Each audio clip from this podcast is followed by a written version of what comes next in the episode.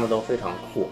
然后都穿着短裤，然后什么也不在乎的样子，就跟他们去跑，被虐得够呛啊。然后，但是我觉得还是挺挺好玩，也挺有挑战性的，所以的话就就被这个当地的这些跑友就带入这个越野跑的这个坑里面了。我在的那个落基山区的话。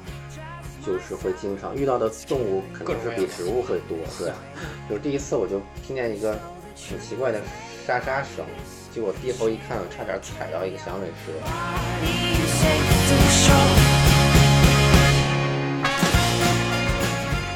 认识奥帅以后，我就对这个品牌有好感，以后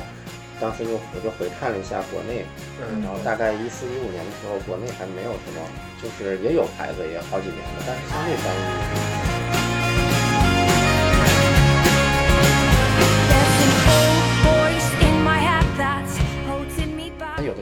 过于追求这个增长，可能也不一定说给品牌有一个很很很健康的这么一个状态。对，嗯，其实还是看自己。如果你自己有足够有信心，你可以不跟着这个所谓的潮流去走，或者是你可以引导。基本上我们这个大使都是自费的。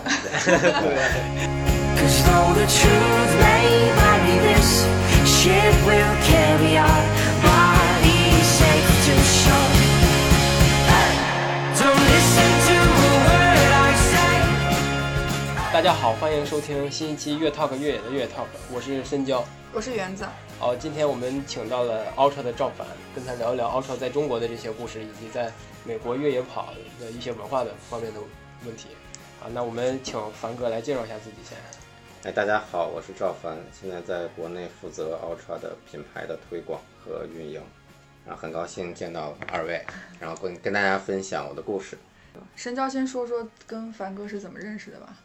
我之前是在天生勇气那时候吧，我跟同事参加了一个叫灵山五十吧，对，那个比赛，爱江山的越野跑比赛。啊，那个时候我就第一次见见到。现场我们是摆摊儿。对对对，应该是在摆摊儿。哦，那时候是作为赞助商还是说只是？是赞助商，同时就是会做一个这个现场试穿的活动，然后接触跑者，就接触了。深交，而且那时候我还跑步，现在我不太跑了。行吧，我们就回归到话题本身，聊一下凡哥你的个人经历先。对，凡哥，您是呃零七年第一次参加马拉松是吗？跑步其实是大学毕业以后，然后工作期间，然后觉得身体就觉得应该运动了，然后就觉得跑步是一个最简单的方式，所以的话就从一开始的五公里，然后半马。觉得自己可以参加首马，就零八年报了一个北京马拉松，然后就是零九年跑的一个当时觉得不错的成绩吧，就是三小时十分这样的。后来就断断续续的，没有什么，就是没有更有进步这样的。然后就是一下子就是一四年了，就是在美国的时候，当时在美国是陪读，嗯，跟我老婆陪我我去，她在犹他州生活，然后后来我就去犹犹他州，然后陪读。当时也没什么事情，就是又重新开始跑步。在犹他州的生活跟在国内的有什么不一样吗？呃，那边就生活比较简单，就是一个小镇嘛，然后自然资源很丰富，有山啊，有荒漠什么的，然后也没有像国内这么热热闹闹的这些其他的生活活动，所以的话，人们可能比较专注于户外运动会多一些。所以对我来说也是，嗯，我就。觉得去山里面很方便，然后就花很很长的时间，而且正好我比较喜欢自然，就花比较长的时间去开始跑步，然后又认识了当地的跑友。一四年开始在美国就第一场赛事算是参加的就是越野赛是吗？对，其实是刚参加也是被所谓的被朋友带入坑的，就是我当时用那个软就跑步软件 Strava。就是大家会在上面分享一下喜欢的路线啊，或者是当地的一些路况什么的，然后我就由此就在这个跑步 APP 上就认识了当地的跑友，然后他就说，哎，那你跑过越野跑吗？然后我们正好去跑一个路线，然后你要想去的话一起吧。然后我当时都没跑过越野跑，我就穿了一双路跑鞋，然后还是当时还是早春，还是有各种有积雪，我们在一个山谷里面沿着河跑。我说这，到还有雪，我就没没在这样的路上跑过。我第一次跑，我都就扭了脚了。我就觉得不可能，怎么能这样跑？我看他们都非常酷，然后都穿着短裤，然后什么也不在乎的样子，就跟他们去跑，被虐得够呛啊。然后，但是我觉得还是挺挺好玩儿，也挺有挑战性的，所以的话就就就被这个当地的这些跑友就带入这个越野跑的这个坑里面了啊。正式入坑了啊，然后然后就训练了两个月以后，就参加了一个当地的小比赛，那这是第一次参加这个越野赛这就算是第一次参加越野赛。那它跟公路的马拉松，你当时的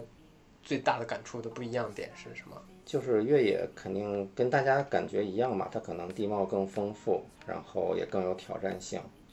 然后正好我也比较喜欢这些自然的什么动物、动物、植物这样的，然后就是通过跑步能很容易的接触到这些自然的东西，还有氛围也特别好，就是包括志愿者很热情。工工作是也在那边是吗？我当时其实就是做一些志愿者工作，比如说也是跟我的兴趣和专业相关。我当时是主要做这个一个郊狼野生动物方面的，就是比如说去动物研究机构，然后做一些志愿者，比如说研究这个郊狼的那个生活习性啊什么的。嗯然后还有就是每年夏天去犹他州一些偏远的地方采集植物种子，嗯去做一些调查。就是那个犹他州自然环境非常适合越野跑，对吧？对，就是犹他州，它有很丰富的山地资源，包括还有一些荒漠，大家可以，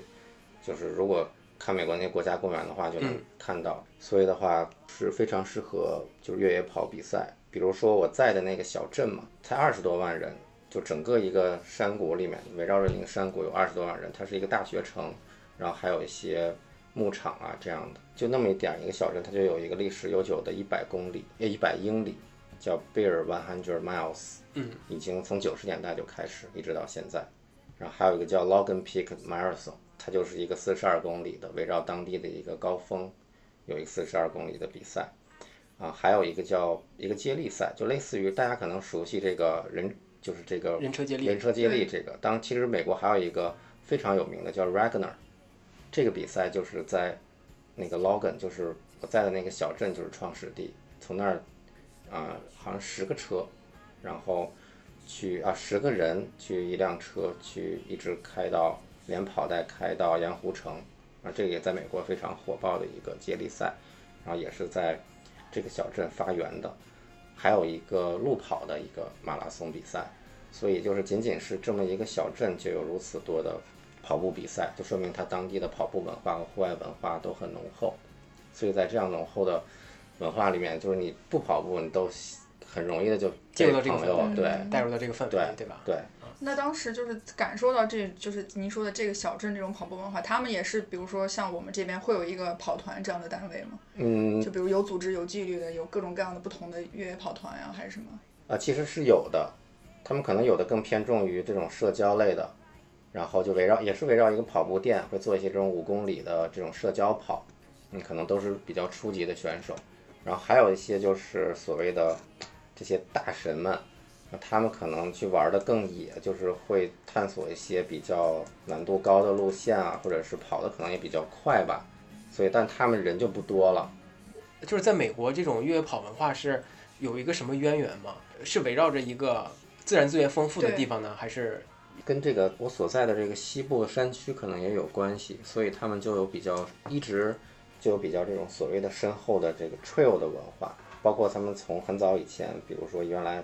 可能白人还没来的时候，就是原住原印第安原原住民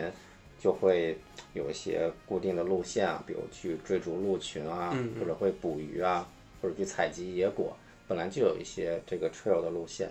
然后还有就后续比如说西晋的时期。然后会有一些皮毛商人，嗯嗯对，吧？然后去捕捕这个水獭、海狸这些。就是那个电影《荒野猎人》那个荒野猎人就是一个很典型的，就是最早的拓荒者其实就是这些皮毛商人，嗯，或者是后续的一些，比如犹他州会有这个摩门教嘛，他们会从东部，然后拉家带口，对，啊，一直到很荒无人烟的地方去，去为找这个生计，去拓展自己的家园。所以的话，就是有一些很有名的 trail，比如大家知道的，就是比如大分水岭 trail，还有那个太平洋 trail，或者是还有个叫 Oregon trail，就是拉着牛车去西进的这些。有这么一段历史的话，就是这些 trail 就是被保留下来了。对，保留下来了。然后现在的人呢，就是用这些越野的路线去做一些户外体验，比如说可以露营啊，可以越野跑啊，可以徒步。你不断在在越野跑上的进步，这个过程跟你之前跑马拉松的时候，从最开始跑到三幺零这个过程，哪个更更更容易一点啊？就是越野，越野这里面承载的东西比较多，因为它除了这个就是跑训练和跑本身以外，刚才还说的，它可能有更复杂的地形，你要或者应对不同的天气，这些都是能，或者是你野外的生存能力，或者是你对路线的熟悉的能力，或者你对包括你怎么来怎么安全的在野外去嗯，去对去行进，对去？行进都怎么避免遇到或者遇到野生动物怎么办？对遇到对响尾蛇怎么办？哪对些有毒的植物，或者怎么找水，这些都是一个对，就是就是一个学习和考验的过程。哎那其实说，如果你想真正的说长期的去去去，呃，做越野跑这件事情，是不是还是需要去增加一些，比如说对于野生动植物这方面的知识的索取？其实也是很有必要的。，对是有必要的。就尤其是可能在我们大城市周围不太明显，但比如说要要要是在美国，当时在我在的那个落基山区的话。就是会经常遇到的动物肯定是比植物会多，对。比如第一次我就听见一个很奇怪的沙沙声，我不知道是什么，就跑过去，结果低头一看，我差点踩到一个响尾蛇。就是我从来没见过响尾蛇，我也没听到过那个声音，我只是好奇，就低下头一看是一个响尾蛇，结果发现，对，就是各种各样的？对，就是会有会有动物，或者是你到野外会会遇到一些粪便或者足印，哦你就会给你一个提示。这附近有野生动物在对活，动，包括包括如果说当地有比较危险的动物的话，那个 trail 上面会有一个牌子，告诉你就是有可能有 mountain lion，有这个山狮，或者是有什么什么熊，这是一个熊的活动的区域，可能你就不能把你的食物去拿出来，对，需要不要扩散自己的气味儿，或者有的时候你需要敲击一些石头，然后表示自己的存在。但是在国内的话，可能就是可能我们更多的比赛其实其实可能是有，但是这些都在一些保护区里面啊，可能跟我们它的活动范围不会那么像美国那么交叉，对那么交叉。比如说北京的郊区，可能也就是有野猪啊什么的，是或者也有也有毒蛇，就是也也需要注意，是一样的。但相对于来说，咱们这边呢，还是可能就像您说的，可能能交叉的区域就很少了。对他们被划分在一个区域，人跑的路线是在另外一个区域对，。但是但是在在在国内，比如说就就算在香山，其实如果你要留心的话，有意的话，你也能发现很多动物，啊比如说有各种好玩的昆虫啊，嗯或者是你到春春季或者秋季在猛禽迁徙的时节，如果你要跑到北京那个新望京楼，你就会能看到那个很多猛禽在在迁徙，你就可以在那边数，能数到至少十几种。啊，十几种鹰类的，比如各种隼、鹰，或者是什么大狂这些，因为也是一个，因为国内也是一个物种多样性非常丰富的国家，不要光低头傻跑，然后只看着你的爬升数据对，就是往天上、往周围看一看，就能发现很多乐趣的。包括北边有那个沙河水库，嗯，就有的时候我会跑到那个水库那边去看一些鸟，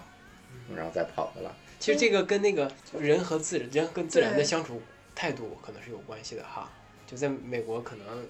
人和自人和那自然的野生动物交集更多一点，对吧？嗯国对国国内的，可能更对立一点的感觉。但是国内的话，其实也有，其实就是说你要用用点心，对用点心去关注一下对，对你总能会发现更有意思的事情。越野跑它能承载，就是一个平台，能承载很多东西。嗯比如说你是竞技的，或者是训练的，没错或者你也可以体验自然的，或者你跟朋友一个社交的，多种诉求都能在越野跑里面实现。我也觉得就是你能多一点乐趣，乐趣越多越好嘛。因为生活挺枯燥的，工作挺累的，对吧？既然我们大老远的去趟山里，对，我们就能就别尽量元化对对对更多元化一尽量别总盯着手表了，是吧？就您当时第一次参加那个越野赛的时候，是穿了一双就是路跑鞋，对吧？对，当时是参加训练的时候是穿着路跑鞋，然后也踩过各种坑，就比如说受伤啊，不会不会训练啊，就是嗯超出自己的身体强度啊，就会遇到比如习惯性崴脚、什么膝盖髌骨疼痛、嗯髂胫束这些都经历过一遍了，然后有的时候觉得特别沮丧，觉得自己是不是就不适合跑步呀？后来就上网去看各种信息，看一些博客或者看一些专门的专业的书，就发现啊，这些都是，比如我跑姿不正不合适，或者是我的某个力量不够强，然后相关联，然后就导致我可能会容易受伤。我就可后续后续的话，我就会加强这些就自己薄弱环节的训练，然后也会跟人交流。就是越野跑就是一个，其实就是一个学习的过程和认知自己身体的过程。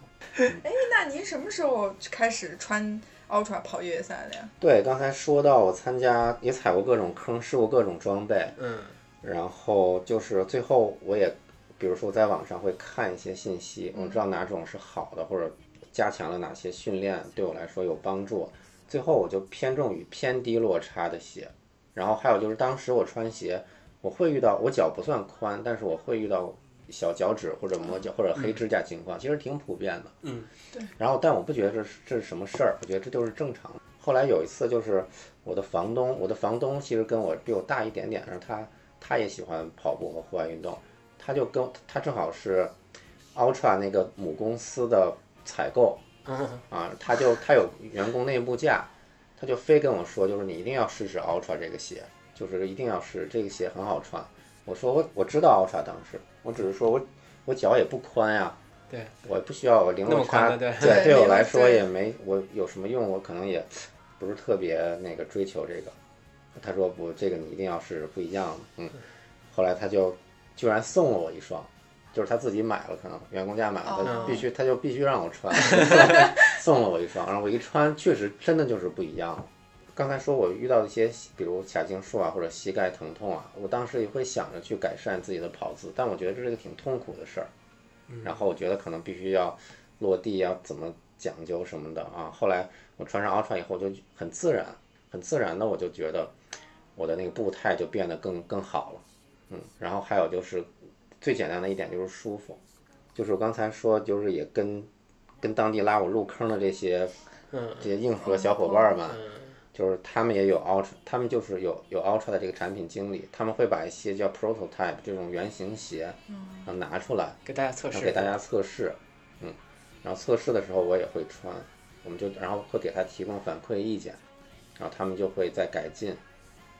啊，然后他们本身也都是从产品经理到这个创始人，到他们的运动员，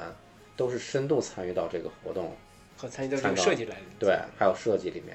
所以而且他们命名也都是很叫很草根吧，嗯，就比如说他们的越野鞋全部都是以这个犹他州盐湖城周围他们平时训练的这些山峰的名字命名的，比如说奥林巴斯，嗯。比如说 Superior、Timp 这些就全部都是周围的山，像就相当于我们叫北尖儿。我们叫大觉寺，我们叫香山，我们叫哦。什么东陵山这样的，真的挺有意思的。对，它就是就是跑者服务跑者这么一个理念，所以我当时就觉得特别亲切，然后觉得特别好。你刚第一次穿那个鞋的时候，那个 Ultra 刚成立不久吧？应该是。其实挺长时间，其实还可以。它一一年推出第一款鞋，我是一四年才穿的嘛。哦嗯，那那时候已经有相对已经有几款鞋在美国已经相对火爆了，就哦相对起来了啊。对它是就是犹他州出来的，对吗？对，就是说它的创始人是在嗯犹他州南边的一个地方，就是 Golden Harper，嗯，他们家就是开跑步店的嘛，他是在南面那样。啊。后来他零九年创立的这个 Ultra 公司，最后又一一年推出这款鞋。一一年的时候，他是在我生活那个小镇的那个集团，嗯，那个跑步机集团，他们总部就是在这个小镇里对，所以有的时候我们就是在四十二号上会看到一些赛段嘛，就是大家会刷这个成绩啊什么的，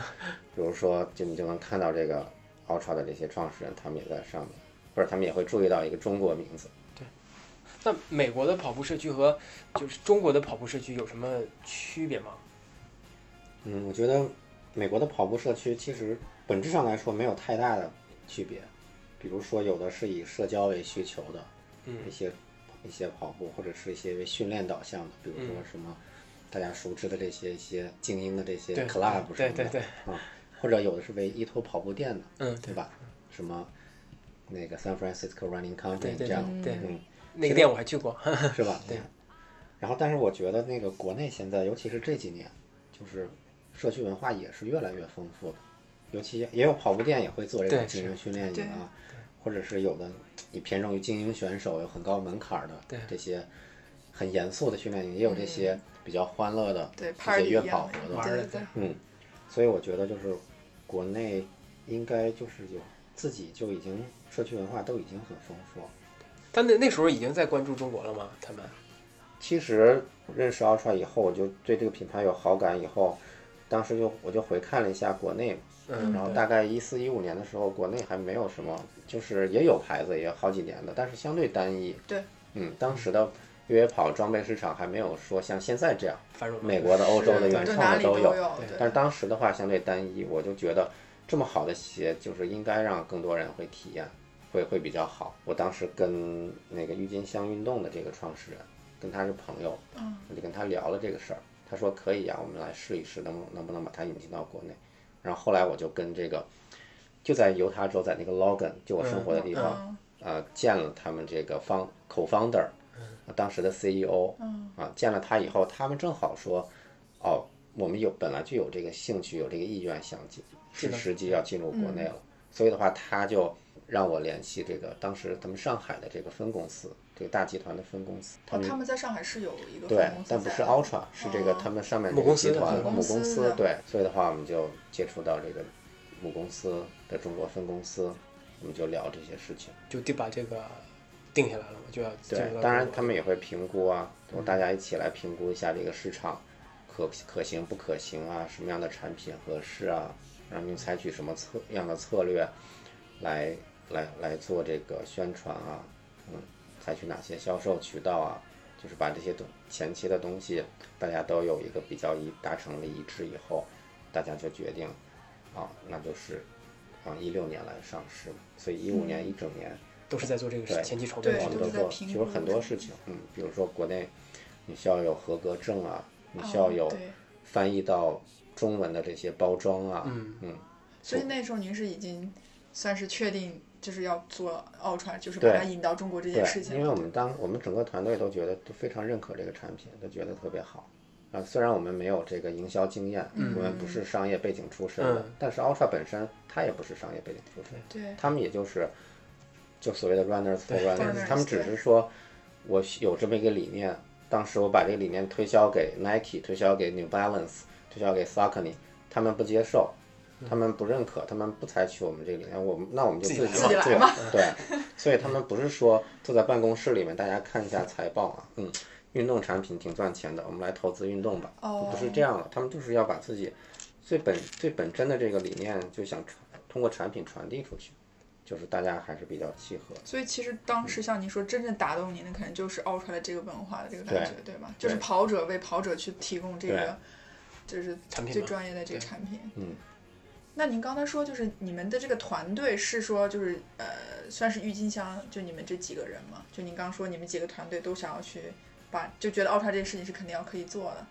啊，其实团队也是边想边建立起来的，嗯，然后可能就是专门为这个，Ultra 真的是专门为 Ultra，Ultra 去对哦成立的一个团队嘛，对对嗯当然团队也比较小了，对然然后你就回到中国了，对吧？最开始是在上海，还是直接就来到了在北京，那为什么选在北京而不选在上海呢？因为我们团队就在都在北京是吧？啊，但是他的母公司不是北在在京北京资源，但母公哦司它只是只是做这个授权的感觉。授权，或者是做一些沟通工作，嗯它也会做，比如沟通工厂啊，或者是做一些 paperwork 啊这些东西也会有，就大部分都是你们这个团队，什么营销啊，就是建立销售渠道，都是你们来做，对对对吧？对。您您当时在北京，就是觉得北京的资源要比上海好吗？因为我们因为我们整个这郁金香的团队，一方面是在北京，另外我们觉得在北京的我们更熟悉在北京的一些资源，但是你不觉得那个叫北京的一个气质和上海的气质是不一样的？但对气质是不一样啊，可能北京更就通俗话说就是可能包邮区什么北上海更洋气一些吧，啊对对对对，啊是这样。但是我们有个标签嘛，对，但是我们倒是无所谓，就是我们看怎么干做事情方便就可以，对，而且你总会依托于你的合作伙伴来做事情，没错，你靠一个人，我不可能说什么事情都一个人来做。明白。啊，是你的合作伙伴可能都是遍布到全国各地的，嗯，只要接触到他们就好。所以那那时候回到北京是作为呃 Ultra 的一个独家独家代理的这样一个身份回来的，对吧？那为什么选择四月一号呢？这个愚人节这一天，这个没有，这个 只是随便的是吧？对，这个只随是机说，就巧了。其实其实是这样的，其实是我们很多刚才说到进入国内市场需要很多准备工作，嗯啊，我们就忙于这些工作啊，包括还有你的旗舰店的这些开设啊，嗯这些资质啊，各种东西需要尽快的把它准备出来。就一旦准备好了，你就你就把它就就要嗯就要做这个发售嘛，嗯，只是说这个正好是四月一号，就就是到这儿了。那进来之后，就是第一场做的活动是是什么时候？第一场就是推广方式嘛，其实我们就是说，这个产品肯定要找到你第一批的目标客户嘛是。你第一批的目标客户肯定就是对于，就是比如说对跑步有，对跑鞋有需求的人，那可能就是越野赛嘛。嗯，我们当时就在北京找这个，就找各种越野比赛，嗯啊，来做这个推广，现场让大家能接触到产品。这本身也是 Ultra 自己在美国的一个策略，他们叫 Demo Run，就是一个试穿跑。对，试穿跑。哎嗯，就是你得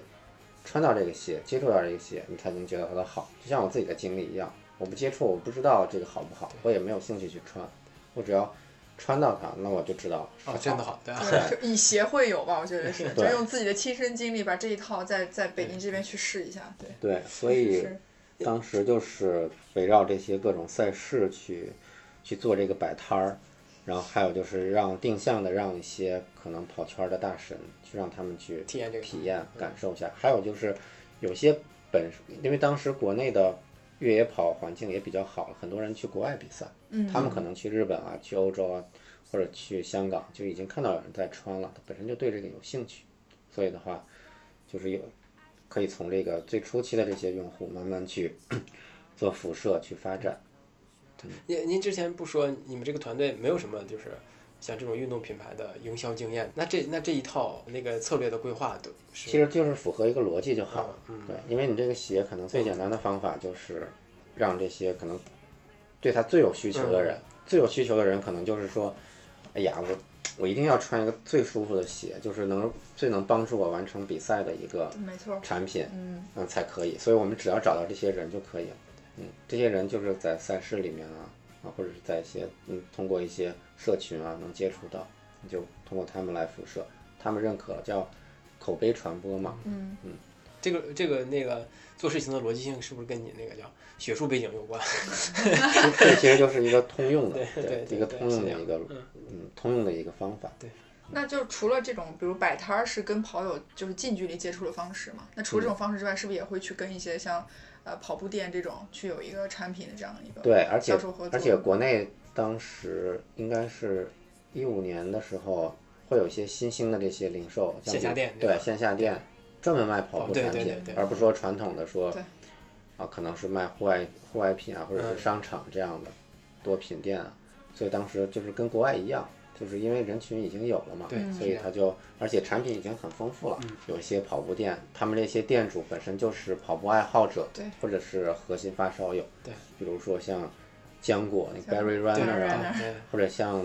深圳建木户外的那个，嗯嗯，他们自己本身就是本身啊就玩这个都有很丰富的这个运动经历，嗯所以的话，就是我们跟这些最初期的这些跑步店，然后建立一个这种合作关系。他们一方面是认可我们产品，另外一方面他们也有这个意愿去推动啊这些社区活动，是非常合适的一个销售渠道和推广渠道。就是刚进来的时候，你也不是那么笃定国内的人会接受这个品牌吧？其实是很笃定，很笃定。对，对，就是至少是，就就像就像你要分析你的目标客户嘛。但我唯一特别笃定的就是说，你参加跑步、越野跑的，或者是路跑方面，你对你的这个就是可能是你稍微进阶一点，可能对装备有了自己很清晰认知的嗯，啊，就是这些核所谓的叫核心跑跑者，这些核心跑者，就是我们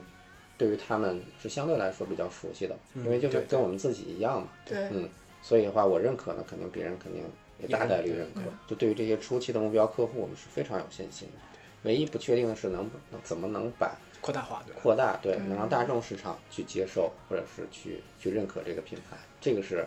不确定的，同时也是我们也一直需要工作花个花很大精力去去做这个工作的。那这个核心人群是在不断扩大中吗？在这几年的经验里？对核心人群两方面，一方面是随着这个品牌的推广和认知度，在已知的这个人群里面去做了一个占比，会会会相对越来越高一些。包括在这些核心赛事里面，我们会做一些这个统计啊，就是看到它的明显的会占比会高。另外一方面就是随着国家就国内的这个越野跑整个的这个运动，包括路跑的运动，就是这个人群基数大了以后，也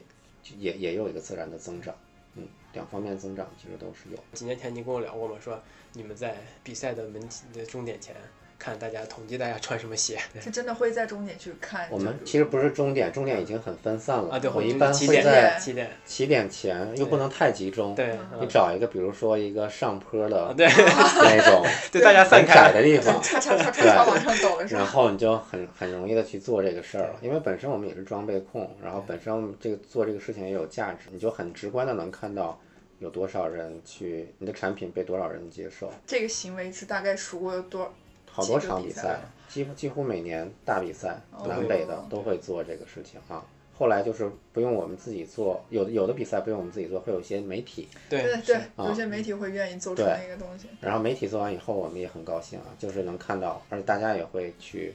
去关注这些这些事情，就包括我们团队的成员也参加比赛的时候，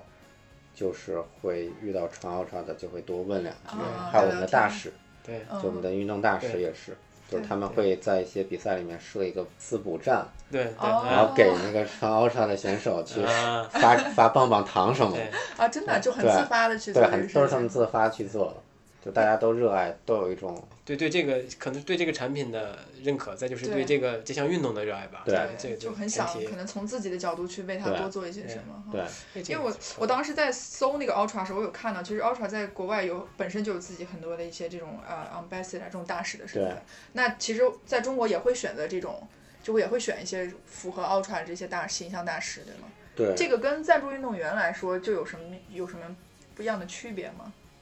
嗯，就是跟赞助运动员可两，基本上就是从 Ultra 角度来说，有两做一个两层，一个是这种 elite 所谓的精英运动员他们可能是能能站台，成绩特别好啊，嗯，然后能能大比赛能站站台站台的啊这样的啊，当然这样也非常重要了。另外一方面就是还有一个很重要的叫就就叫 ambassador 这种大使的一个体系，就是这些大使可能成绩没有说特别顶尖，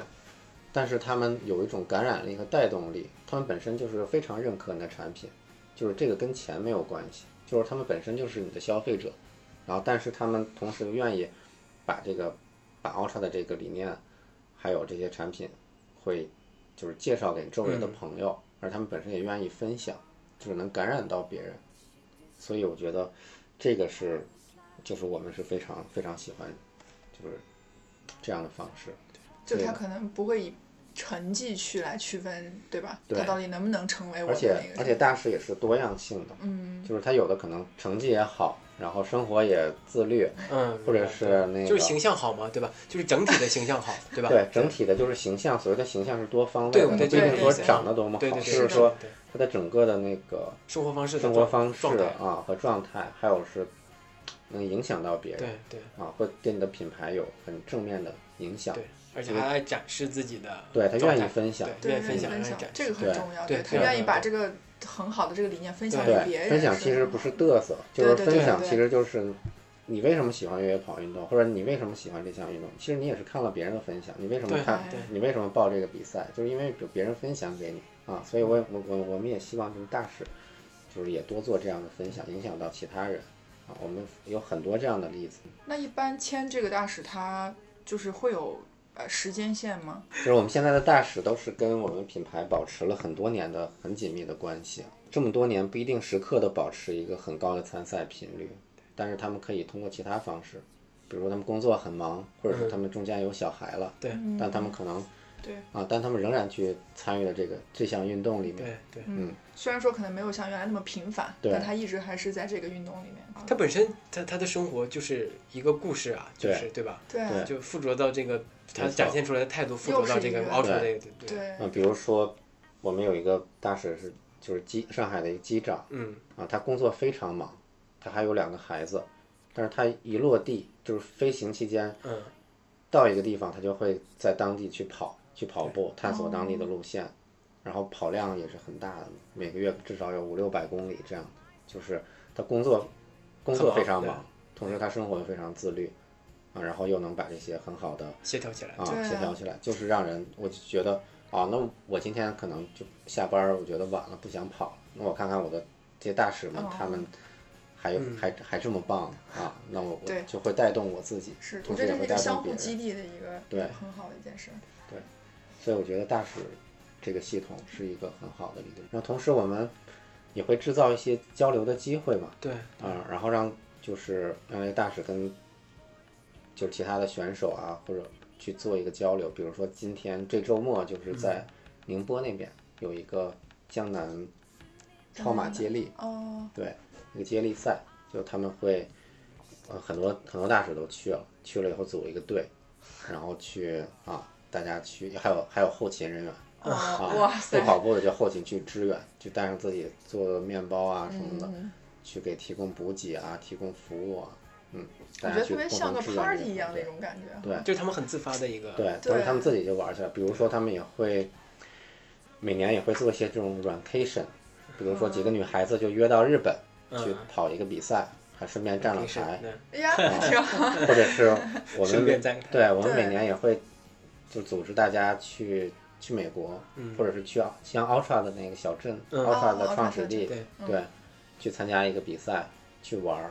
嗯，然后或者是去爬奥林巴斯那个山，嗯，啊，就是奥那就有意思了，运协穿着奥林巴斯去对爬奥林巴啊，斯是这个是一个很有故事性的一个对。那像这种活动，呃，比如说在经费这方面，比如说 Ultra 是会出一部分邀请的费用或者怎么样，请大家去吗？还是说大家都是自发的？基本上 OK，基本上我们这个大使都是自费大使，对。对，只是说就大家玩的比较好，啊，选择跟优吉当时的合作是一样啊，因为当时优吉就是一个很新兴的一个，就是很有很有活力的一个品牌嘛，然后他也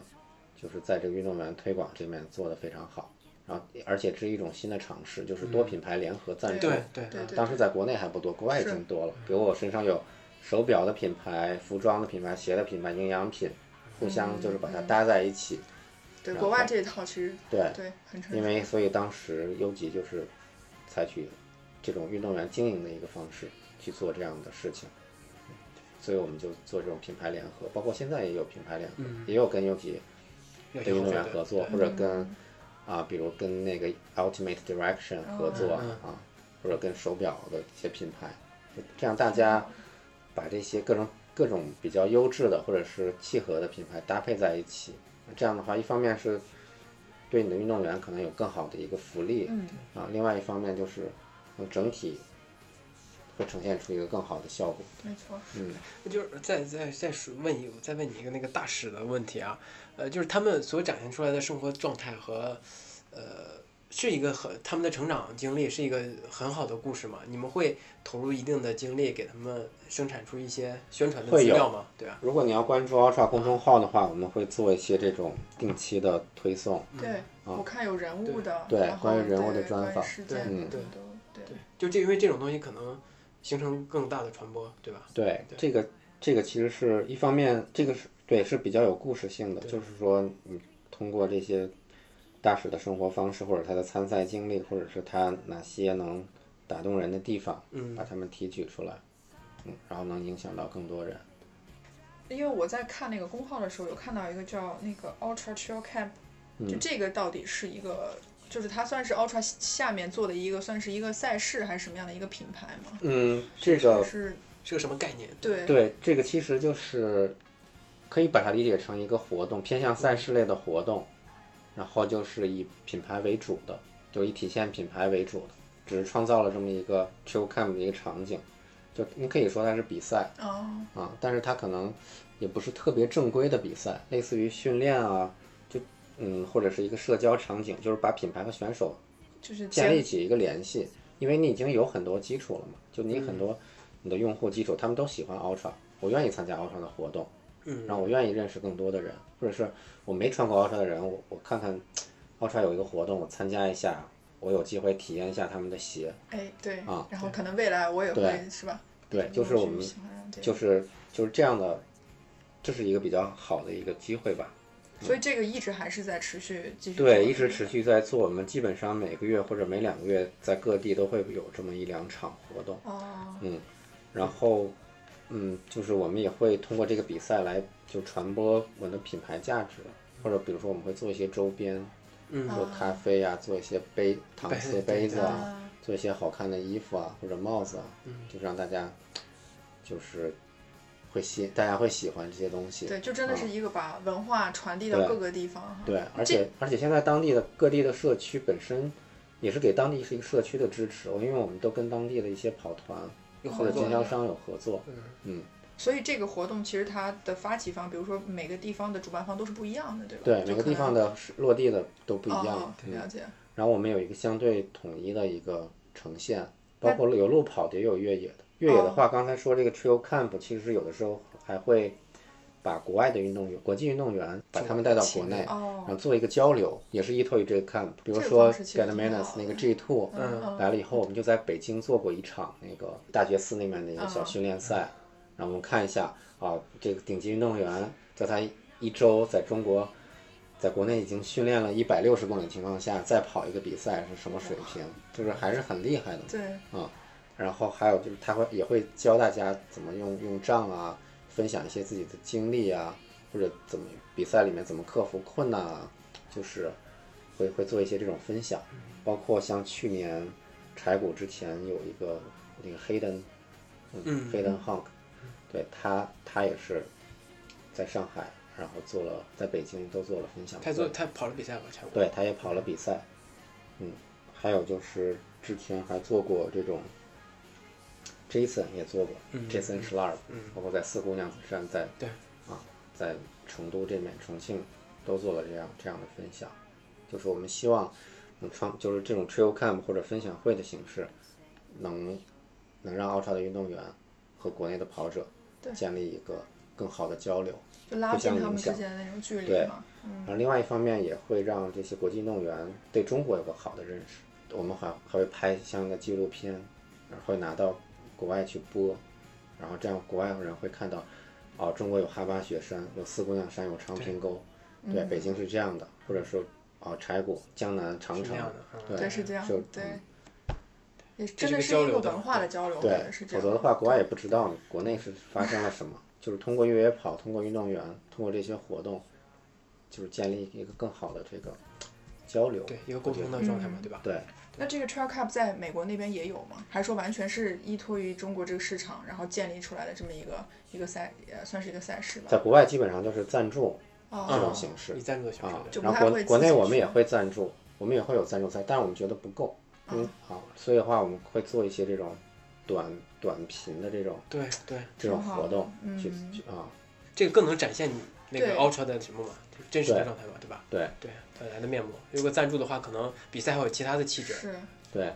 我觉得都重要，对都重要对啊，我我的感觉就是，我觉得这是可能我觉得 Ultra 还是比较聪明的一点，就他可能他会因地制宜的去，嗯对吧？根据这边的跑者，包括根根据这边的越野跑文化去做一些适合于这边的一些活动。对，就是对美国那边可能活动还没有国内丰富，嗯，其实国中国就是尤其这几年，就是活动越来越多频繁啊嗯，而且什么创意都有。像我们在在嗯去年在无锡惠山那边做的活动，就是捡垃圾主题的，嗯。包括提供的周边都是那个环卫工的那个层次嗯啊，一些周边，去鼓励大家去嗯。去怎么去去捡垃圾呀、嗯。包括还有一些像。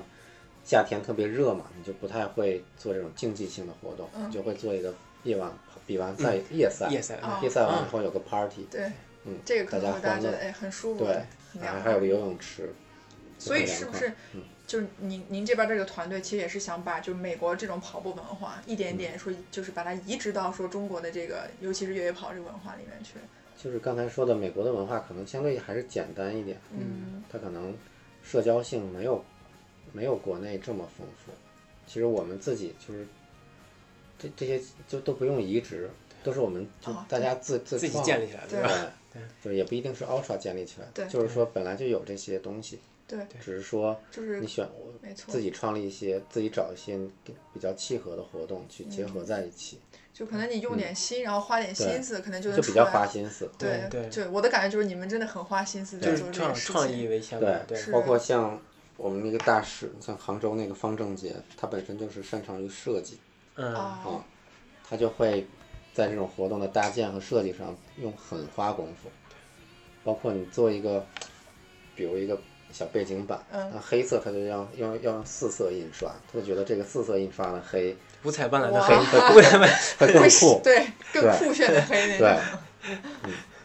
对，那它就是完全自发的一个包括？比包括对包括那个我们活动里选择的啤酒，那都是要嗯。都是要斟酌，嗯。哦我们要选什么，比如符合这个夏天的感觉的，比如什么柠檬、黄瓜一个古斯这么一个嗯。很清爽型的啤酒，啊，或者是标签都是我们定制。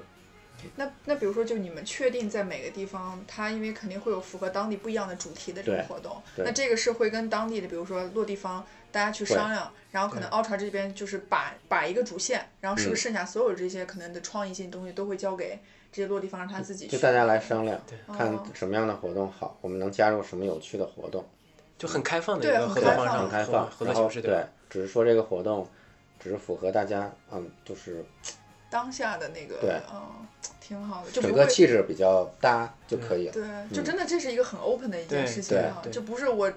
认定说你就这因样为这个，就得这样。因为这个很难标准化，因为每个地方的场场地不一样，对，然后你的自然条件不一样，嗯，人群也有不一样的情况，比如有的是初级爱好者，有的是可能是特别核心的人，就所以你的策略、你的风格也都是不一样的。但你们在这个过程当中，会不会觉得嗯其实给自己增加了好多工作量？因为你标准化是很容易继续复制的，对吧？嗯对，嗯就你北京这样，上海哒哒哒，所有地方都这样，从时间成本各方面来说，肯定会比较节约。但这种你要每一个地方要单独的去做，对，对，会不会觉得比较累？就是也是有乐趣的嘛。嗯就如果尤尤其是你做这个活动，如果有人报名，如果有人快乐，如果有人他能自己去，比如发朋友圈这这本身就证明你的活动就是成功的，嗯，而不是说你把大家就绑绑绑在一起，必须要来，或者是一个通过什么，哎，我就抽个大奖，你过来，对吧？对 对，就不不一样的方式嘛，就是提供一个丰富精彩的内容对 给大家，对，那现在因为这个疫情的原因嘛，对就咱们这边是不是对于这个活动也是有一些很多不一样方面的一些调整？没错，就是疫情会导致你很难去做这种线线下的线下聚集型的活动，所以就是我们现在会跟合作伙伴，嗯。现在跟那个 Gear Lab 对还有 UD，我们一起做这种快闪赛的活动，就是说你选一些跟这个线上马拉松还有点不一样，线上马拉松是不依托于这个实际的地理位置，嗯，对，然后这个快闪赛指的就是说你每个地方必须有一个经典的路线。嗯，然后不管你谁参加，你可以不一起参加，不同时参加，自己各刷各的卡，或者三五个结伴儿也行，在一定时期内，大家大家都刷同一条路线，然后把这个成绩提交上传到后台，我们做一个就是叫完赛小助手，去去实现这个功能，嗯，就是有一定的仪式感，比如说也会给你一个电子号码布，也会给你审核成绩，去有一个排名，嗯，一个 rank，对，然后你就可以看，你可以自己跟自己比，我这次比赛，这次刷这条路线是不是进步了？然后我是不是比我的小伙伴儿跟小伙伴儿 PK 也行，或者我看看大神到底能跑多快？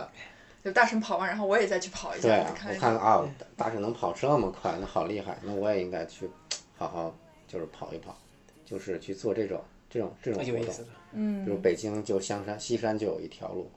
啊，就时刻就昨天就时时刻刻人们都在刷，对，然后上海参参与度非常高吗？现在？没有很高，对，就是说跟，但是我觉得在这个小群我们接触到的小群体里面，参与度热情就已经有，那这个路线是你们提前给大家选对选，好提前大家选一些路线，哦比较经典的，对这题其实挺有意思的。选一些比较容易参与的，然后又不是说太虐的，你们可以参加报名一下，是厉害挺，好的。深交你去感受一下，重新重重启一下你的那个越野跑还。是还是还还是厉害，就比就现在的线上马拉松要稍微往前多想了一步嘛。对，真真的是因为首先就 是你能完了，从就剽窃到你的你的创意了。对，就 从品牌的角度，我帮你选了一个最适合可能现在当下的一个路线，嗯然后大家所有的人其实有一点那种就是就是虽然是就同一地点，但是是不同时间，大家相互比赛的一个感，觉蛮好你自己可以。安排时间。对主要是保留了一一定的仪式感啊。对啊，就是这个最起码路线是一样的，对我们的海拔、我们的爬升、我们的距离都是一模一样的，对。其他就是看你自己是愿意跟自己比还是跟别人比。对，这是一个其实很就跟那个好的想法 S S Strava 那个对像像那个那个 segment 的路对段一样，对对对？跟那个是差不多。对那个感觉，像什么对贝贝加尔你，大家对都刷成绩往上刷，对看排名，对吧？没错，有这个感觉。所以我觉得这个就是真的是因为有您之前可能一点点的这种自己自己参赛这种的经验的积累，我觉得才能运用到说现在可能在推广这这个品牌。就像你说，虽然你们从来可能没有做过那个，就比如品牌营经验对吧销经验，但是你们的这种营销的这种方式反而是更贴中、更贴近大众。我觉得就是你就是大家都是跑步对你就是看你自己容易被什么打动，嗯或者你自己觉得什么有意思，那可能很有可能就是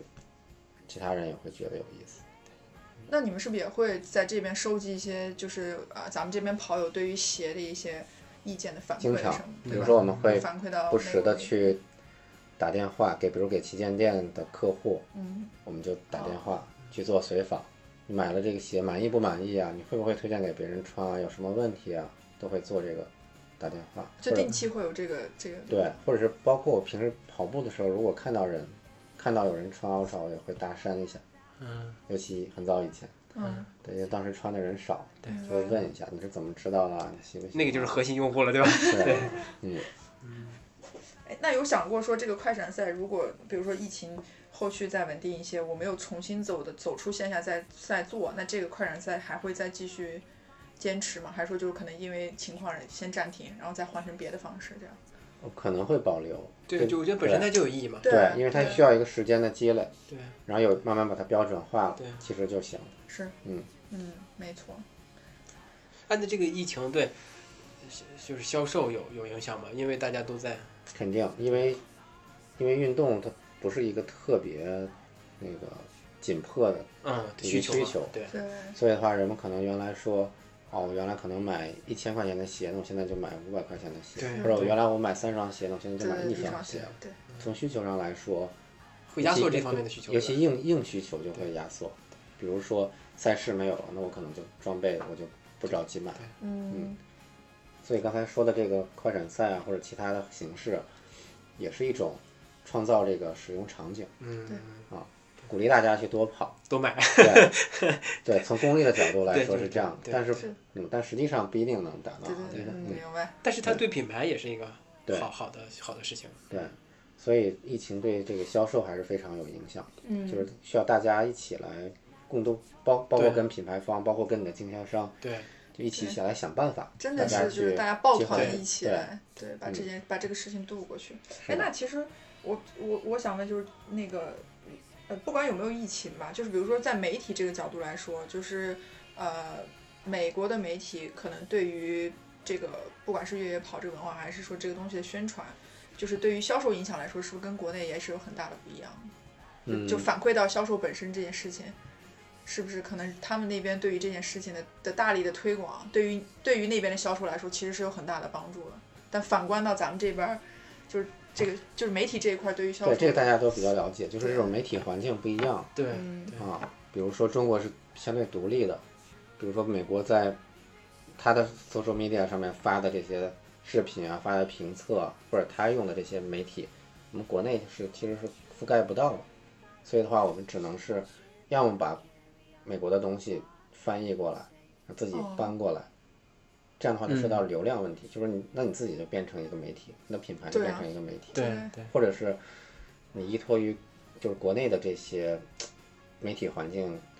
比如说它可能没有 Trail Running Magazine，对吧？对对。它没有一个 Iron Far，对。或者是它没有一个这些很垂直的，他没有 Ginger Runner，嗯。啊，但是有你们可能，或者是有别的，对，比如有有报名平台，对比如说啊，比如说有这样的播客，就可能会，你你就会重新做一些这种推广的工作，就是围绕国内的媒体环境，包括展会去做这种推广工作，其实就是工作量是在国内做这种品牌推广工作量，可能是嗯，没更是的，是的，国国际上对对他们他们可能想不到的这个，包括。你很简单的你一一篇视频，你都要去做时间轴，去做字幕去把它。翻译过来。就美国的媒体可能更中心化，国对。那个叫国内的媒体更去中心化，可以这么分散说对。分散开的啊。它就是太分散了。对尤其现在又有这些短视频呀，对对更更多了就，你需要做有直播，是对对。对直播。哎，你们没试试直播吗？我们也在尝试，包括今天就在尝试，此时此刻就在旗舰店可能就做这个都是由渠道自己来发起的直啊播，，对，只是说先先尝试一下，包括一些我们的大使也有，他也很有抖音号，对。啊，他们也在去去尝试做这种这这些内容，我们要接接受新的方式，对对，要接受新的方式，这个是真的啊。可能我们现在我们团队对于最最挑战的事情就是要时刻去尝试新的新的新的东西，对，嗯对，就要时刻保保保证好，可能今天明天就要面临很多新的挑战，新的问题嘛，对对对。这些这这些是我们工作上最大的挑战，也是跟就是美国那边可能不太一样。工作重心不一样。是对奥奥传进入中国到现在也差不多五个年头了哈，在这个当中，肯定我觉得你作为一个全程的经历者，有没有很多比如说特别让你难忘的事情可以跟我们分享？就比如说你的销售的目标的达成，或者是一些哪怕你旗旗舰店上一些反馈好评的反馈，或者你经销商对你的这个认可，啊，这些综合下来，就是你怎么说认可度吧，嗯，就是一个最好的一个奖励。嗯，包括你的这些运动员和大使们，他们就是对品牌付出了很多对，然后也特别自发有做一些事情的，对做做的事情，你就很感动，嗯。然后遗憾的事情也很多，但大部分所谓遗憾，其实不一定是真正的遗憾，就只是说做的不满意，更更多是自己层面的，就更多是比如说你自己没有做到位，或者是自己没有把握住机会等等，嗯，就是说是一个自己成长，就我们整个团队一个成长的一个过程，就 Ultra 还是一个在一直在增长的过程在成在对增，长还是比。较明显的，对，嗯，所以我们就所有的遗憾可能也都被对，没错，对可能它不会产生特别大的对，对对吧？它不会产生让你一下子下来的那种感觉，对吧？对，对，你只是说着眼于你后续要做的事情，比如现在我们可能修正或改进吧，对，就是现在我们大家其实都在做这个二一年二一年的秋冬季的这个，嗯，计划了。明白，嗯，嗯，所以你总是看，一方面是解决现在的问题，嗯。一方面是你把规划规划的下一步该长远怎么做？对，对，就是 Ultra 在决定进入中国的时候，包括这五年的的对于这个发展来说，就是呃是应该超过美国那边或者是本来品牌品牌本身对于它在中国的这个预期的吗？嗯，可以这么说，就是如果你没有接触到中国之前，你觉得中国是一个特别大的市场，有这这么多嗯对，十几亿人，基本上大家都对对都会觉得中国是一个特别大的对市场。就即使是 一万个人中有一双，对一万个人里面买一双，也妥了是吧对，就可以这个是不是对百年不变的梗？刻板印象，其，实其实是有这个例子的，比如说斯凯奇，啊中国就卖的斯凯奇是是比那个美国卖的都多，没错，所以所以的话，它就会会有这种很好的这个愿景吧，嗯，啊，但是如果你要实际的分析一下，比如你分析一下中国的目标人群有多少，你可以看嘛，对吧？对之前不是有一个 ITRA 发布的，一个中国的赛事和美国，那还是美国要多很多嘛，对对对，或者包括你看你的渠道，比如美国有 REI，REI 可能一年销售额可能二十多亿美元，中国呢，中国也有这种，就很少有 REI 那个量级的。对如果有的话呢，那销售额差别也是嗯真的就很大的是零头级别的，对对对，甚至还亏损。对，是这样。所以如果中国的一个户外零售业连锁店巨头还要亏损的话，那就是 对吧？嗯就说明这个市场没有说那么的跟美国有那样的可比性。嗯对，所以的话，你也要谨慎的去呃预期合理的去做这个预期，包括你根据你现在的情况做一个推测，或者做一个合理的规划，然后大家去去去商量嘛，去去做一个合理的评判，有一个健康的增长。但有的时候过于追求这个增长，可能也不一定说给品牌有一个很很很很健康的这么一个状态。对，嗯，那这个是从一五年的时候就已经确定说，我们所有的这个增长计划都是以一个可以讲很保守，就相当于健康的这个方向去想的嘛。对，基本上就是一个自然的增长。当然，我们也会有目标，就是达到一个肯定是你要达到一个至少达到一个基本的一个目标嘛，嗯，目前目前是是在这按这个方向去走，像刚才你说那个，呃，它是要有一个合理的预期，而且那种快速的增长可能对品牌也没有那么健康，对吧？那就 Ultra 算是一个小众的品牌吗？还安于小众吗？想更扩大，好像斯凯奇那样。对，从就刚才我们说到这个，它第一第一就是最核心的这个目标人群，对，那个我们跟美国相比的话，嗯可能还没有美国那么多。越野赛的参赛，你可以从越野赛的参赛人次或者人数上去做一个推断，然后再做一个比一个比例，比如说 Ultra 在核心越野比赛里面能排到前三名，嗯啊，它的可能比重大概是百分之多少？然后如果中国的这个越野跑人数的基数是多少？你推算一下，可能算出来以后就那么一两万人，嗯，对可能啊，因为人们参赛频次很高的，对比如说对是，啊，我一年参赛有有一年参赛三四场的都很常见的，对吧？对，嗯，越野赛的也都有。对所以的话，大家报不同比赛，发现嗯都是同一波人。对对是啊，同时路跑呢，国内的环境可能比国外可能还要激烈一点，因为国内有很多这个本土的这个品牌，嗯他们也非常用心的去做路跑创造啊。对，去创造这种方式。对，而且现在也是越来越，就是产品也是越来越多，竞争环境是越来越多的。嗯，Ultra 就是说需要保持住自己的最核心的特点，嗯。然后去把自己的优势去有效的传递给就是人群就行。嗯，但这个就是我们需要做的工作。那回到刚才深交问那个问题，所以 Ultra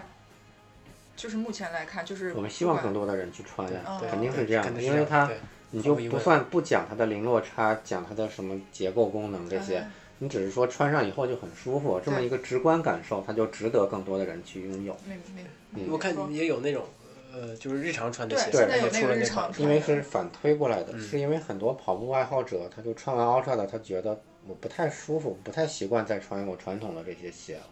嗯，所以日常的时候，对吗？对对，即使日常的时候，我也愿意穿一个，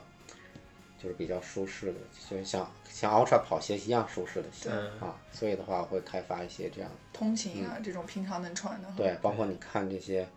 它的产现在的产品册，它的也它也是场景化了，对是这样也。很丰富，包括你的这个很好健身。对，对就不再拘泥于说它一定是一个户外越野跑这样一个场景，这肯定的嘛，就是嗯那条线肯定是要继续维持住、把持住的，对对。再去增加新的这种场景。而且给大家 Ultra 越野在在在美国北美其实就是已经优势比较明显了。整体的感感觉可能就是提供一个舒适的穿着体验，对，是这样的，就把这个这个概念越大，就覆盖的人群可能越多了吧？没错，是这样。是这样然后对于核心跑者，就是能解决他的一些问题，对嗯对，是这样尤。其路跑。对，比如说我的这个有 Zero Job，对你的嗯跑步、对你的跟腱、对你的小腿肌群、对你的足底肌肉有怎样的作用啊？你怎么能发挥脚趾的作用？你怎么来避免一些伤病的隐患？就是科学的出发点，对吧？对，嗯有两方面嘛，一方面是运动科学方面的，对。另外一方面就是直观的舒适方面，对对是。两层。那目前，呃，Ultra 在中国的这个销量排名，你们有没有做过一个统计？就比如越野赛跟马拉松这样区分，公路跑分开的话，对，如果是这么说，就是越野里面，我们刚才说了，我们会做一些统计嘛，嗯对做一些这种，比如数鞋也好，是最直观、最简单的一个方式，你综合一下，啊，就是差不多就是前三是没问题的。是是可以的。嗯啊但是从那个路跑来说，就路跑跟越野应该是十比一这么一个级别，嗯，所以你很很快就稀释掉。了。对。对，所以的话，从我们自己来说，就是路跑鞋、越野比路比越野鞋会销销量会高一高一些，比如大概是百分之四十五和百分之五十五，嗯，路跑鞋会稍微多一点。这这是可能不可避免的吧？对，你大家对对大家对 Ultra 的印象可能还是最初建立起来的那个越野鞋，对，就需要慢慢转变嘛，对吧？嗯，其实是同步的，同步的其实从一开始就是同步的，只是说越野里面可能相对来说它的，嗯，宣传度可能相对更高一些。嗯啊，从路跑市场里面来说，可能就体现的没有那么嗯那么明显。对，嗯对。但是就就像刚才说的，我们就是想把 Ultra 的这些特点，就是有效的传递出来，然后希望能让，就除了这些核心跑者嗯，认哎知，对对，还有一些初级人初级的更多的小白其实是需要对，对。因为我们会会看到这样的优势，我们也刚才说也做了一些电话回访，嗯。或者认识客户，他们就是有一些人就是这样，就是穿着别别的鞋就觉得很挤不舒服，然后现场他就穿了一下 Ultra，就觉得很好，他其实不知道这个牌子，对嗯但他觉得很舒服，对然后他就穿穿上了，他以后就成了我们的这个忠实的客户对。然后还有就是说，Ultra 有个特点就是它的复购率高，它就嗯用户粘性哦很高这。个嗯有有过相应的统计，Ultra 应该是这些越野不是越野，就是这些跑跑鞋品牌里面复购率很高的，对对是在国内还是在国外？，是在国国内国外都是如此，都是这样的。嗯，包括事件范围之内，对包括国内我看到那个我们有一个 Ultra 这个社群嘛，嗯，啊，就是有 Ultra 的爱好者、粉丝或者是一般的购买的人群，很多人看晒图的时候，好几双、好几双，十双的都有，就一直都是复购，一直都是穿 Ultra 的鞋。就是从之前没有做过这种品牌的营销，到把 Ultra 带入中国，做到现在，就是我觉得你有什么样的心得体会可以分享给不管好的坏的，对，最简单的方式就是你需要找到能能把这些事情做好的人呀。就比如说啊我没有经验，那你的团队要有有经验的呀。然后另外一方面就是你怎么评估你的这个品牌，还有你的这个目标是怎么样，就是一定要有个合理的预期，然后看最先切入哪些人群，让你第二阶段的目标是看能扩大哪些潜在人群。还有就是你做的每项推广，你也会对它有一个评估，就比如说你希望它达到什么样的目的，实现怎样的效果。你是希望它有一个好的销售转化，还是你要只是说希望它有一个很好的宣传，还是两者都要？就是跟你的投入度也要做一个匹配。就如果你的所有的事情都是这样，那投入跟你的获得是否匹配？如果说在你所预期的范围内，那它就是一个成功的。还有就是做事情的时候，主要有要一定要有逻辑嘛。对对，就是说，如果说这个事情你觉得要想通了是吧？啊，当然是要想通，也不要太纠结。比如说这个事情大家都觉得勉勉强强的，那就不太好。比对如你的合作伙伴，嗯，比如说你的客户，客户体验也不好，或者你的合作伙伴觉得，哎呀，这个事情好累啊，不好玩儿哦，啊，那我就那就说明这个事情很有可能就是本身就有问题吧？本身就有问题，所以大家要选一个事情，每个人都在里面都比较开心，包括比如说你赞助比赛啊，或者是你跟你的其他品牌去联合，或者跟你的经销商去做活动啊，就让大家其实都是比较开心，能从这个活动里面获得各自想要的这些效果，就是一个好的有没有那种，因为时间紧迫或者什么要必须要匆匆匆的要要把这件事做做出来的？对，但是你肯定你就哎，这个确实没有没有太想通，对会有这但是种情况吧没办法，？觉得得做，会有这种肯定会有这种情况，对对，就是说一些由于自己准备的不足啊，或者是规划的不够好呀，不够好啊，不够完善。就会遇到一些，要么是很紧迫，要么就是准备不充分的事情。这样的话，就是尽量需要避免。就我们我们自己会经历一些比较，比如负面的，不是负面，就是经历过不好、不如意、不成功的事情。不满意的，不满意的。不达到没有达到预期的这种，在这期间有踩过什么坑吗？踩过坑就是刚才说的，比如说一场赛事，啊，我们可能新品没有到呢，我们可能就 因为很，比如，比如三个月前、几个月前就已经把它就决定要合作了，但是可能产品没有跟上哦，啊，就导致你的这个产品宣传啊和你的这个活动不够不够匹配。嗯那这个产品是你能控制的吗？还是有的是我们可以控制的，比如说由于自己的这个工作做的不到位啊，准备工作不到位，啊，或者是规划的不合理，对啊，造成了一些工作上的失误，这都是有的。但这种情况应该是不可避免的吧？就很挺正常的。其实是如果是你自己能控制，没有没有，由于自己比如说懒惰啊，嗯或者是自己没有，嗯，太躁呀用心啊，啊这样呢就是比较所谓的叫比较遗憾，嗯，有过，对但是希望就现在会越来越避免这样的事情。您您刚才不也说什么？那个中国就是这个状态比较浮躁的一个状态嘛，这可能会影响到你们的行为和策略吧？其实还是看自己，如果你自己有嗯足够有信心，你可以不跟着这个所谓的潮流对对去走，或者是你可以引导潮流，这个是比较重要的事情。啊，那这个信心是你你这边是怎么获得的？没有啊，现在我就是我们还没有这个，还做不到这一点呀，所以我只是说这是一个理想状态。但我觉得你们嗯是按照这个方向在一步步走的，嗯，大家都是这样，对，对大家都想因为而且而且还要看同行或者是行业内的这个各种伙伴，看他们啊啊，比如说我们会也经常交流，看别人有什么做得好的，对，嗯，我们就会交流或者一起合作，嗯，就是一个学习的过程。包括同品牌之间也会进行这样的交流吗？直接竞品，对，直接竞品这种关系的。直接竞品就是没有什么他，就是还是自自己在做，明白了 懂了。所以我们现在就是很难去，有的会尝试，比如说去年做了一些路跑活动，叫 Racer 10K Run，就发发售一款鞋，哦东京巴黎的那个，啊，效果都是比较统一的，对服装啊、奖品、流程，包括教练，我们会把教练都统一，各地的教练统一培训，啊，做同样的一个内容输出训练，嗯就相对统一。挺好的。嗯，所以其实你们未来也会尝试这种可能能做到统一化、标准化的这最好种尝试。对，对我们其实已经在尝试了，嗯最好是能统一，就是更多的统一化、标准化，然后当然多样性也是有。那你觉得中国有没有哪场比赛会像西部一百那样有绵长的历史，会延续下去？那就是需要时间长，就自然就有历史了。就西部一百，我觉得人们有点太追求这个，就非要就死磕抽那个签。其实吧，你没有抽到西部一百，你自己去那儿跑一跑也是可以的。比如说，你去趟加州，你去趟约翰米尔小径，对吧？你你你去趟那个奥本，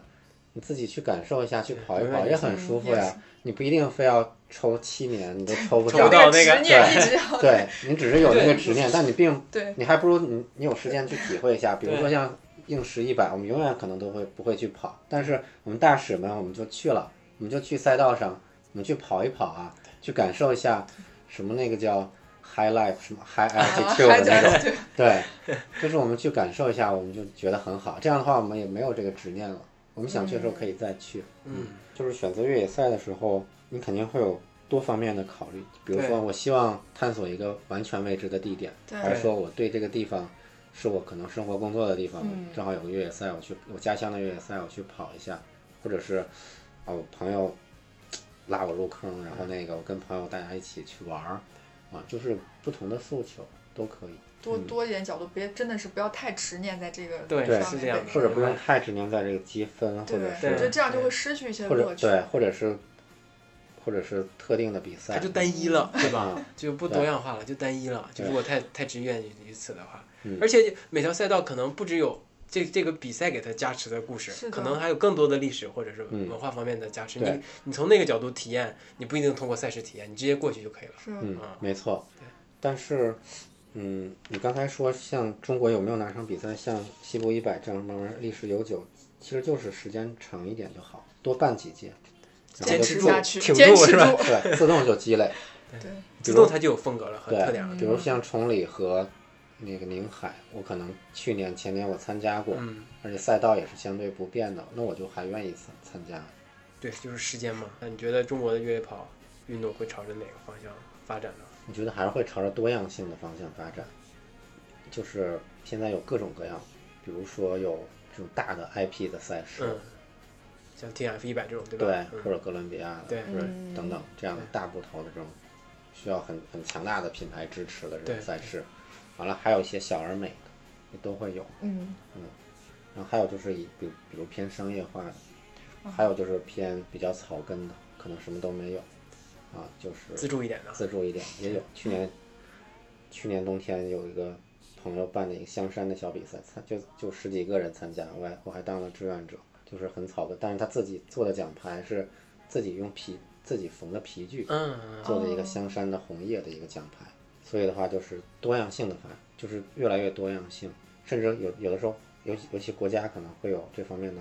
投入，去把可能有的越野赛跟旅游对，结合在，一起。这个就是挺好或者是的。用灯鞋来重现做一些比赛，对包括现在有些景区，他也愿意是吧，做一些这样的越野的活动，我觉得都是都好的挺好的。啊，包括一些刚才说的有那种商业，比如给很高奖金的这种比赛，啊我觉得也很好，这就也是一种宣传，也能推动这个运动的运动的发展嘛。对，就是让它多样化一点。这样的话，我们作为越野跑爱好者也有更多的选择。你作为那个 Ultra 这个品牌的一个在中国的一个嗯，算是负责人的感觉吧，就是你觉得跑跑者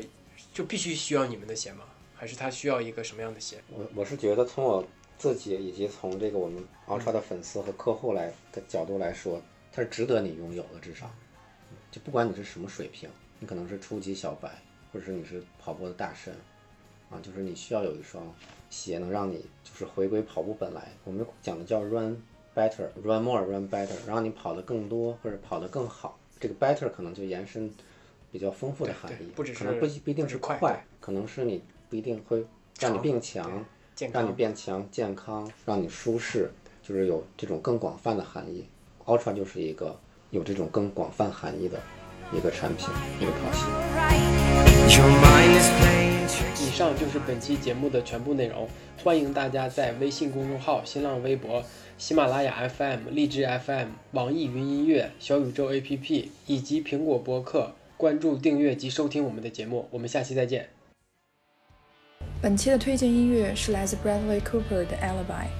这首歌是出自于他执导的一部音乐爱情片《A Star Is Born》。其实，在听赵凡在讲述 Ultra 故事的时候，脑海中就出现了他的声音跟他的样子，所以希望大家也能够喜欢这首歌。我们下期再见喽，拜拜。Don't ask me about tomorrow, tell me about my past. My heart is yours to borrow. Ain't nothing meant to last. I ain't lying. I don't lie without an alibi.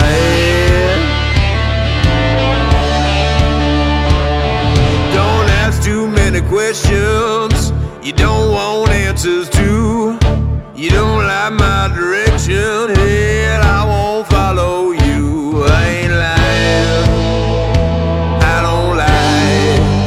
without an alibi.